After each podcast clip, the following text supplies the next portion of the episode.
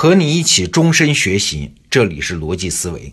这两年啊，中国市场上有一个现象，就是新涌现出来的那些消费品牌，往往不是出自北上广深这样的一线城市，而是在二线甚至是三线城市。比如说周黑鸭，它诞生在武汉；三只松鼠诞生在安徽芜湖，也就是我老家啊。还有最近很热的那个喜茶，它起家的地方居然是广东江门。哎，这好像不太符合我们的常识啊！按说最容易诞生消费品牌的地方应该是大城市才对啊。从原理上讲，这么两个原因嘛：第一，一线城市人口的密集度很高，很容易一传十，十传百，让一个消费品牌很快崛起；那第二呢，消费风潮它都是从大城市向小城市传播啊。哎，那为什么这两年中国的消费品牌突然出现了这个异常的反向传播的情况呢？那首先一个解释啊，是中国是一个特殊市场，它太庞大了，消费能力和消费者的偏好分层的太厉害啊，甚至有人就说嘛，中国啊，它就不是一个市场，而是很多个市场。一线城市有很多好处了，这个我们都知道啊，比如消费信息的传播速度快，人才多，创业环境好，融资便利等等。但是它也有缺点，比如说竞争激烈，消费者很容易喜新厌旧，一个消费风潮兴起的快，衰落的也快等等。当然，更重要的是啊，一线城市各项资源的价格都很高，这就带来一个问题：一线城市起家的消费品。通常都很贵。那我们考虑商业问题是有一个基本原则的，就是你的可复制性问题啊。如果你不甘心做一个小而美的生意，而要不断增长，那你生意的起点就必须具备大规模复制出去的可能性。一个消费品牌如果在价格上在北上广深市场是合适的，那到三线城市就未必合适啊。比如说星巴克啊，卖咖啡。在中国，它主要就是在一二线城市发展，开店速度很快，三四线城市的扩张就相对困难。为啥？最主要的原因恐怕就是价格啊，而不是小城市的人不爱喝咖啡。你想，三十多块钱一杯的咖啡，在小城市是很难被接受的。现在很多创业者在做商业计划的时候啊，往往要在里面写上一个词儿，叫“工匠精神”。就是精工细料，死磕工艺啊！但问题是，工匠精神那是需要成本的。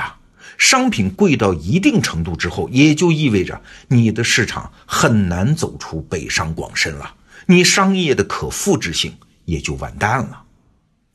比如说，吴伯凡老师在咱们得到 APP 的订阅专栏叫“伯凡日之路”啊，这是我非常喜欢的一个思想性专栏。这里面就提到印度的市场。印度穷人多啊，我们都知道，对价格就极其敏感啊。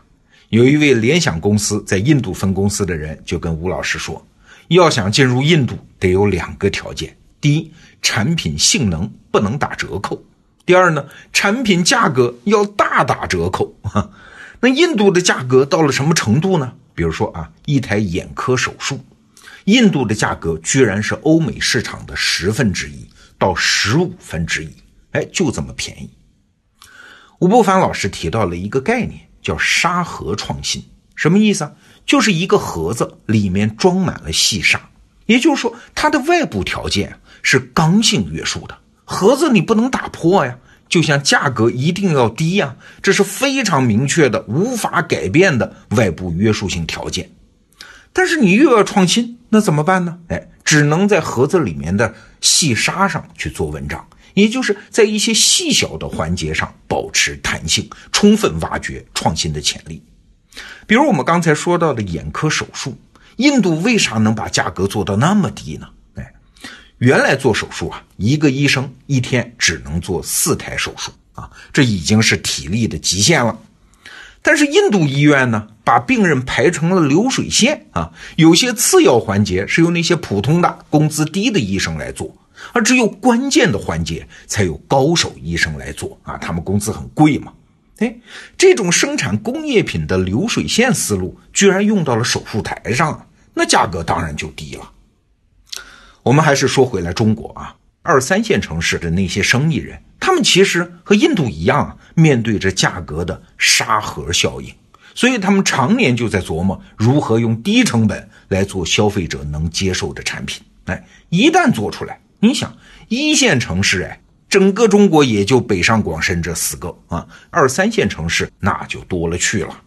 所以一般来说，一个生意业态在武汉活得不错，那你开到长沙也会不错，开到贵阳、成都也会不错，你的生意的大规模可复制性就呈现出来了。当然，在这个时代还有一个效应啊，就是商业上的空间平权，平均的平，权力的权。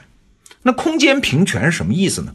就是随着移动互联网的发展，商业的地点效应。没有原来那么重要了啊！像上海的南京路啊、重庆的解放碑啊这样的地方，人流量当然很大，品牌容易传播，但是它也有缺点啊，就是寸土寸金，商铺的租金也很贵啊。哎，现在情况有了变化了啊！现在是人手一部手机啊，信息的流转比原来方便的多。只要你的产品真好，地点哪怕偏一点，口碑传出去没有那么难嘛？比如我啊，就是在今年年初才听几个朋友说起喜茶这个品牌。那几个月来，关于喜茶的信息，我听到的是越来越多，而且大部分都是在微信里看到有人提起。虽然我到现在为止还从来没有喝过喜茶，但是按照这个信息的传播趋势啊，总有一天我如果在街上遇到一家喜茶店，我肯定是有兴趣进去尝一尝的。哎，你看。这就是空间平权带来的价值，所以一旦你在二三线城市做得足够好，在反向进军北上广深，并不是那么难的事儿啊。那以上呢，我们就基本上可以解释了周黑鸭、三只松鼠和喜茶的崛起。其实啊，我们还可以深想一层，就是近些年中国的创业文化，在一线城市万众创业、大众创新，最近这个口号喊得很响啊。但是“创业”这两个字儿啊，其实是有一些约定俗成的含义的。一般来说啊，是先有一个创业团队，然后有一个商业计划书，做个 PPT，然后去融资，不管是不是盈利，先追求把用户数做得足够大，然后再去上市。哎，这就算创业。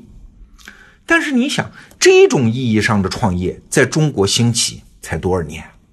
过去我们基本上不说“创业”这个词儿啊，而是说我在做生意。那做生意嘛，就有一些自古不变的朴素的道理啊，比如说你得货真价实、价格公道、童叟无欺、客户诚信，做生意要赚钱等等啊。哎，前不久我就看到一个段子说，但凡是说自己在创业的，基本上都还没赚钱；但凡说自己是在做生意的，通常都赚到钱了啊。这其实也代表了完全不同的两种商业文化，一种呢是风潮，另外一种啊。很朴素，你看，创业者在讲概念的时候，三线城市有个小老板，没准就开了第一家店啊，无声无息打磨产品，卖给了第一个客户。那创业者在用 PPT 满大街跑去融资的时候，三线城市老板没准已经开到了第五家、第六家店了，每家店都赚钱了啊。我们不说这两种商业文化谁好谁坏了，但是你不觉得吗？后者啊。更接近生意的本质。这些普通的生意人没有那么多鸡血好打嘛，也没人听他说什么概念嘛，也没那么多融资的渠道，他们不得不认真接受市场的检验，不得不珍惜每一块钱的用途啊，因为这些钱都是他自己的积蓄啊，或者是跟朋友亲戚借的，那可不能随便乱补贴乱糟蹋。吴不凡老师提过一个醒儿啊，很多人都说我想当首富。可是你想想，世界各地的首富都是干什么的呀？你你看，日本的首富是优衣库的老板，做平价服装的；德国的首富是一个廉价超市的老板；西班牙的首富是 Zara 的老板，也是做平价服装的。那回想我们中国这个人口巨大，但绝大多数人还不是富人的市场里，未来的首富会产生在哪儿呢？啊，这些年很多人说下一个商业的风口是消费升级。好，你判断一下，消费升级的机会到底是属于领一时之风潮的创业者，还是那些朴素的生意人呢？好，这个话题我们就聊到这儿，明天见。